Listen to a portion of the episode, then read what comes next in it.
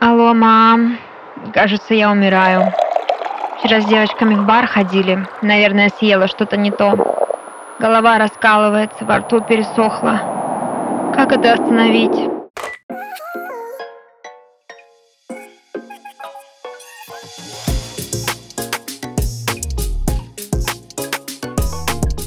Привет! Вы слушаете подкаст «Алло, мам», в котором я помогу вам справиться со сложностями самостоятельной жизни. Этот подкаст мы делаем в студии Red Barn.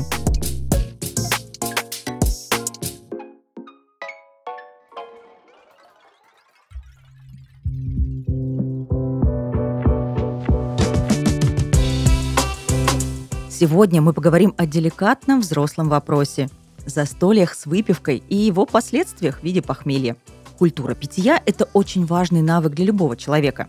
Перед тем, как мы начнем, хочу напомнить, чрезмерное употребление алкоголя и курение вредит твоему здоровью. А информация в этом эпизоде нашего подкаста предназначается для лиц старше 18 лет. Давай вместе разбираться, как правильно пить, чтобы не сходить с ума во время вечеринки и не мучиться с утра. Чтобы понять, как работает опьянение и похмелье, нужно разобраться в том, как на нас действует алкоголь. По своей сути и опьянение, и похмелье – это отравление продуктами распада алкоголя.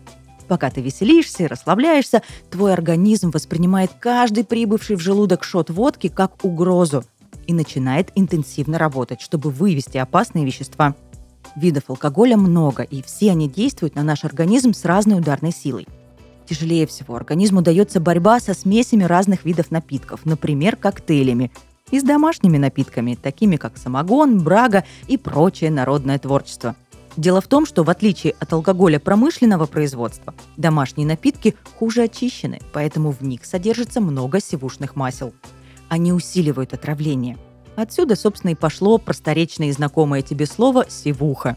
Так что похмелье от водки пройдет легче, чем перебор с коктейлями или домашней наливочкой от родителей твоего друга.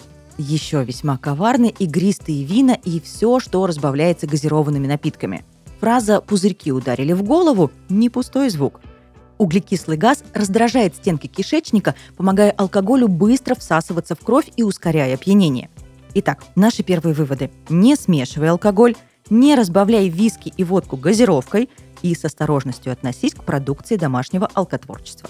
Если ты начинаешь вечеринку с одного напитка, лучше им и закончить. Это самый безопасный вариант. И дело вовсе не в градусах, а в составе напитков.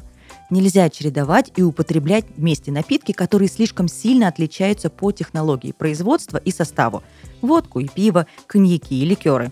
Маленький совет. Если ты хочешь знать полный запретный список того, что нельзя смешивать, загляни в коктейльную карту любого бара – почти все классические коктейли построены на взрывоопасных сочетаниях, от которых опьянение становится почти моментальным, а похмелье – тяжелым. Теперь поговорим о закусках. Наша излюбленная и проверенная годами формула – перекусить перед вечеринкой чем-то сытным и желательно жирным.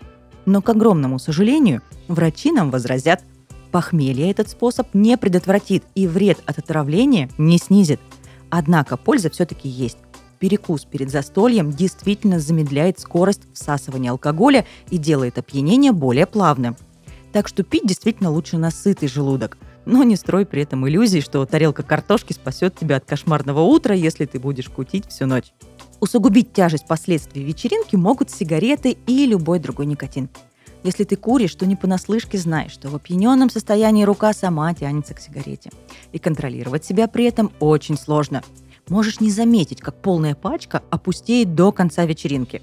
Тем не менее, за каждую выкуренную сигарету твое пьяное тело отомстит тебе утром. Постарайся воздержаться от постоянных перекуров или радикально ограничь себя. Например, не бери с собой сигареты или пот на застолье. Переходим к самому грустному – похмельное утро.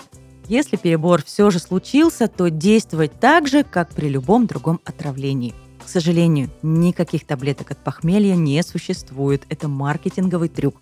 Пока что люди не научились ускорять работу органов и ферментов, которые выводят из организма продукты распада алкоголя. Лучшее, что ты можешь сделать, дать организму сделать свою работу и не мешать ему. Запоминай три главных правила. Постельный режим, восстановление водного баланса и снятие симптомов алкоголь сильно обезвоживает организм. Тебе нужно восстановить электролитный баланс – пить воду, кефир или морс. А вот от кофе воздержись. Он имеет мочегонный эффект и только усугубит твое состояние. Можно запастись лечебно-столовой минералкой, но перед употреблением нужно выпустить из нее газ. Если у тебя болит голова, выпей свое обычное обезболивающее. Есть множество народных способов справиться с похмельем, но ни один из них не подтвержден врачами, а некоторые и вовсе вредоносны. Ни в коем случае нельзя пить маринады, рассолы и все, что содержит уксус. Уксусная кислота – один из продуктов распада алкоголя, которого и так сейчас в твоей крови достаточно. Также, к сожалению, никакой особый завтрак не избавит тебя от похмелья. Напротив, чрезмерно жирная и тяжелая пища, которую так рекомендуют, создаст дополнительную нагрузку на печень, которой и так сейчас есть чем заняться. Но, пожалуй, самое опасное заблуждение – это опохмеление. Этот прием позаимствован у хронических алкоголиков. Им действительно становится лучше, когда они выпивают с утра после застолья, поскольку эти люди находятся в наркотической зависимости от этанола. Поднимая уровень алкоголя в крови, они снимают свою ломку. Но для здоровых людей это не работает. Ты просто усложняешь работу своего организма и ухудшаешь свое состояние. Лучшее средство от похмелья – не пить вовсе. Но теперь ты знаешь, как его пережить. Пей культурно и с осторожностью. Это был подкаст «Алло, мам».